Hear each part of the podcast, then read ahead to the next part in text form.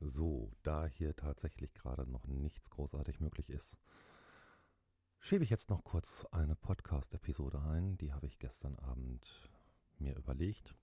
Hm. Weil für viele, glaube ich, äh, gar nicht so klar ist. Ja, wie soll ich das sagen? Ähm, dass BDSM etwas ist, was nicht unbedingt immer gleichen Regeln folgt, beziehungsweise wo der Zugang nicht immer gleichen Regeln folgt. Ich bin schon relativ jung in diesen Bereich der Erotik reingekommen, mehr durch Zufall. Mm, und möchte einfach ein paar Erfahrungen, Erlebnisse mit euch teilen, beziehungsweise das wird wahrscheinlich auch nicht nur in einer Folge passieren, äh, sondern das werde ich immer mal wieder einstreuen. Aber so im Grundsätzlichen. BDSM ist letztlich ähm, eine Überbezeichnung für viele, viele verschiedene Arten Erotik, Sexualität und Lust miteinander auszuleben. Für mich und ist gar nicht unbedingt eine Sache, die man jetzt irgendwo festlegen kann. Und die Grenzen zum sogenannten Normalen sind mehr oder weniger fließend. Das mal als Metaebene vorangeschoben, meiner Ansicht nach.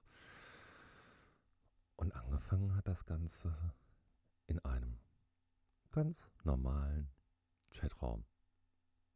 Also wirklich ganz normal, beziehungsweise eigentlich bei mir im Bett mit meiner damaligen Freundin. Da war ich ein junger Kerl, war gerade aus dem Zivildienst raus, an der Uni gelandet. Und äh, diese Freundin experimentierte gerne mit äh, Rollenspielen im weitesten Sinne rum, das heißt mit irgendwelchen Dirty Talk-Geschichten während des Sex. Da war man auf einmal der Lehrer oder der Mönch, der da irgendwie die Klosterschule und äh, solche Spielereien ähm, und sie fing dann dabei an mit Dirty Talk. Also aus, aus meiner Sicht heute Kinderkacke, ähm, andererseits aber auch schon ordentlich schräg. Also ich fand es schräg und finde es auch heute noch teilweise schräg, was sie sich da so hat einfallen lassen an Fantasien. Und es wurde irgendwann auch schwierig mit dieser jungen Frau. Ich bin tatsächlich relativ spät mit irgendwo äh, Frauen enger geworden. Also da war ich tatsächlich schon 17, 18. das Ganze ging mehr oder weniger zu Ende und parallel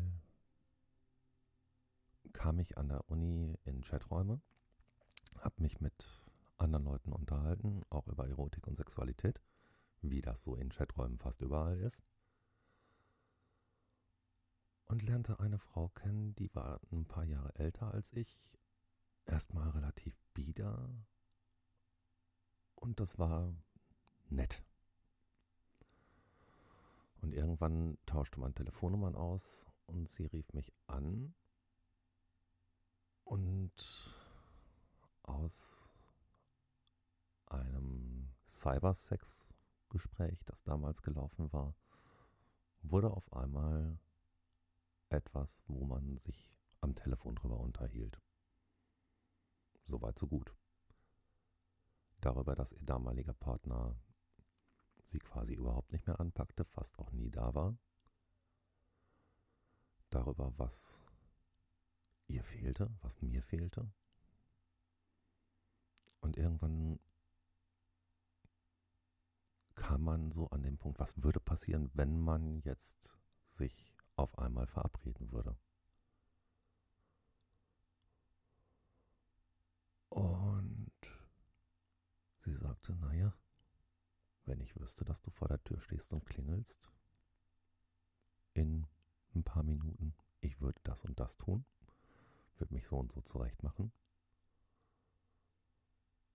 Und daraus wurde ziemlich heftiger Telefonsex. Und das Ganze nicht nur einmal, das Ganze ging dann mehrere Monate so. Jo. Und innerhalb dieser Telefonsex-Geschichte, die Frau wohnte auch definitiv zu weit weg, um da was Reales anzufangen, kamen dann Spielarten rein wie Fesseln, wie Spanking, aber auch Dinge, die einfach erstmal wirklich leidenschaftlicher Sex waren. Und irgendwann lernte ich dann eine weitere junge Frau kennen, mit der ich dann zusammenkam. Und die hatte auch Lust, mehr auszuprobieren, heftigeren Sex auszuprobieren. Und damit kam ich dann immer weiter in den Bereich BDSM rein. Und dann kam eigentlich ein sehr lustiges, aber aus heutiger Sicht sehr ja, bewegendes Erlebnis dazu. Und zwar wollte ich mich mit genau dieser jungen Frau dann in Dortmund treffen. Ich habe damals in Dortmund studiert. Und zwar am Bahnhof. Und wartete da und parallel neben mir, ein paar Meter weiter, stand ein Mann, guten Meter 85 groß, ziemlicher Kleiderschrank, ähm, also muskulös, nicht irgendwo dick. Und der hatte einen kleinen, ein kleines Peitschchen am Gürtel, so einen Mini-Flogger. Und man nickte sich zu, war einfach ein freundlicher Mensch. Und ich sagte, sag mal, wo hast du die denn her? Irgendwo muss man doch sowas kriegen. Ah, ja, ich selber gemacht. Aber wirklich auch in diesem Tonfall. Ich so, aber du kennst dich schon in der Ecke ein bisschen aus. Ja, würde ich wohl sagen. Ja, ich überlege noch mal kurz und ihn dann angesprochen, weil es ging bei meiner damaligen Freundin und mir auch dann mal zwischendurch um Fesselspielchen. Und habe ihn gefragt, sag mal, wo kriege ich denn hier vernünftiges Seil her zum Fesseln? Ja, bei mir. Ja. Gab mir eine Adresse, sagte mir einen Tag und eine Zeit, wann ich da sein sollte. Da war das der einzige Clubbetreiber in Dortmund. Jo, und da ist man dann hingegangen. Und auf diese Art und Weise bin ich dann in der offenen Szene gelandet. Also damals noch sehr, sehr analog. Mhm. Einfach durch eine kleine Begegnung an einem Bahnhof. Was ich damit sagen will, ist, scheißt was auf irgendwelche Konventionen. Es gibt nicht den Weg, es gibt nicht die Spielart, es gibt nicht die Regeln, sondern es passiert einfach irgendwas und ob man das dann wie auch immer bezeichnet, das ist die Sache von zwei Menschen, die das zusammen erleben wollen und nicht irgendwelcher Konventionen. Und wie man das dann erlebt, erst recht.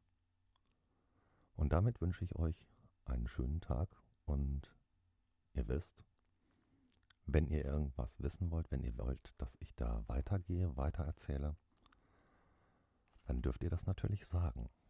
Ihr dürft mir das bei Twitter schreiben. Ich verteile den Podcast ja eigentlich nur bei Twitter, auch wenn er bei Spotify und wo auch immer gelistet ist.